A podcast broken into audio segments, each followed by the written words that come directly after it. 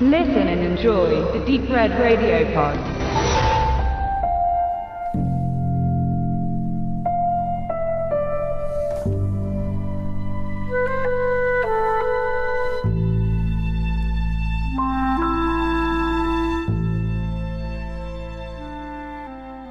Stefan und Benedikt sind begeistert. Begeistert von einem Film, den sie vor kurzem gesehen haben, beide unabhängig voneinander, an verschiedenen Orten, zu verschiedenen Zeiten. Es geht um Three Billboards Outside Ebbing, Missouri.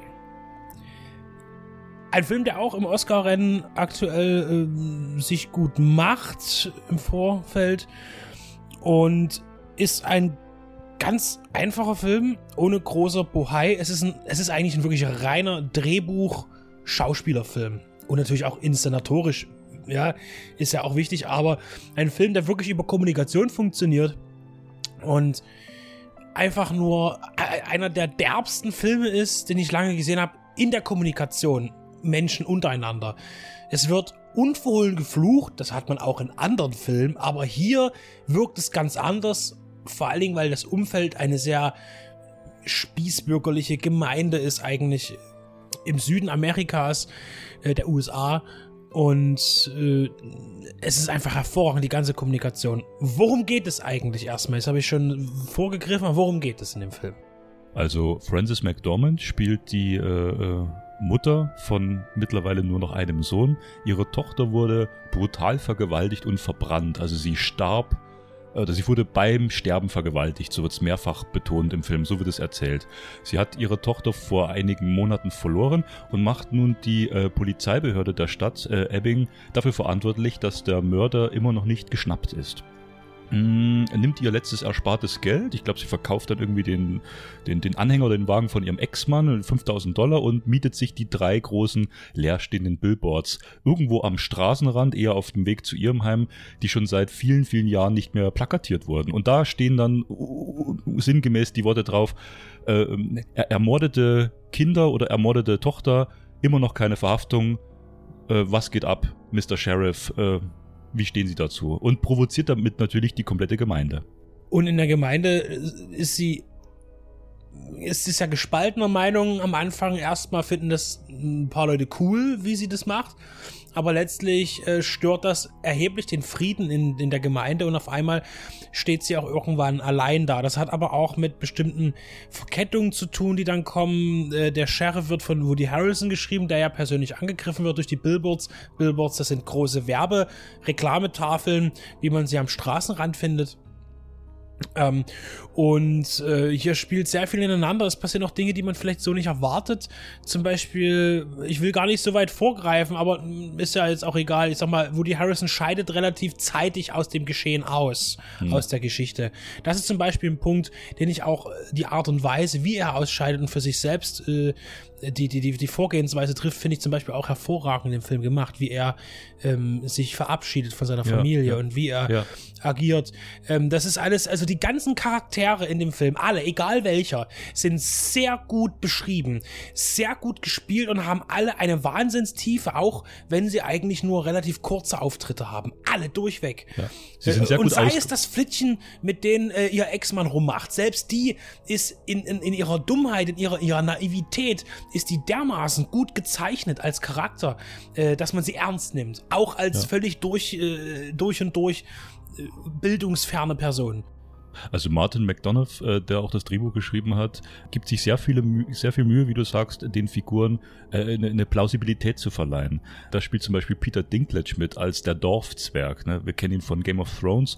Er spielt eigentlich eine sehr beiläufige Rolle, so ein bisschen so mit, mit Pornobalkenschnauze und so ein bisschen langen Haaren.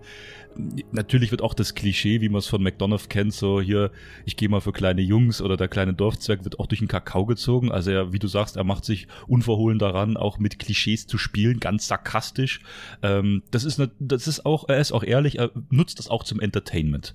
Ja? Also das soll jetzt nicht nur verärgern oder soll nicht nur irgendwie, boah, was die da alles sagen, sondern das ist äh, teilweise auch wirklich erheiternd, weil ihm gelingt mit diesem Film eins, er schafft Momente, Und er konstruiert das nicht so äh, planmäßig, als muss das Lego-Steinchen hin und das, sondern er sagt, es geschieht eine Szene, scheinbar aus einer normalen Situation, wo was ganz Grausames besprochen wird, was ganz Brutales passiert. Zum Beispiel wird Frances McDormand einmal fast von ihrem Ex-Mann gekillt und, und, und ihr Sohn äh, verteidigt sie mit einem Küchenmesser. Also er hält seinem Vater doch das scharfe Messer äh, an die Kehle und, und eine Minute später halten sie sich die Hände weil sie über ihre verstorbene Tochter sprechen. Das wirkt aber alles nicht äh, äh, übermäßig äh, grotesk oder witzig, sondern das wirkt alles sehr natürlich. Also auch wie zum Beispiel Woody Harrelson, wie du sagst, wie er sich entscheidet, äh, ja, seinen letzten Tag zum Beispiel zu verbringen. Sehr berührend. Ja, wie, wie die Menschen halt manchmal so ticken. Schräg, komisch.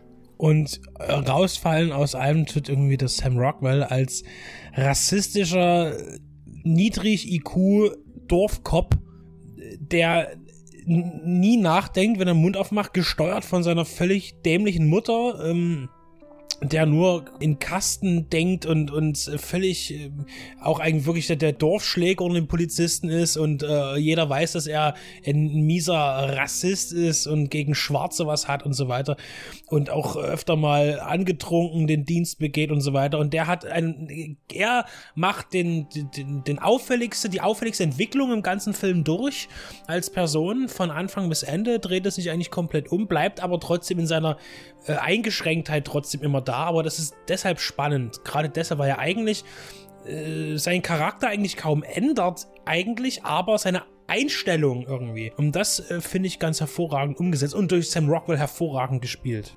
Ja, also muss ich auch sagen, äh, Sam Rockwell betritt den Film als eine Ansammlung von allen Klischees, die man sich vorstellen kann.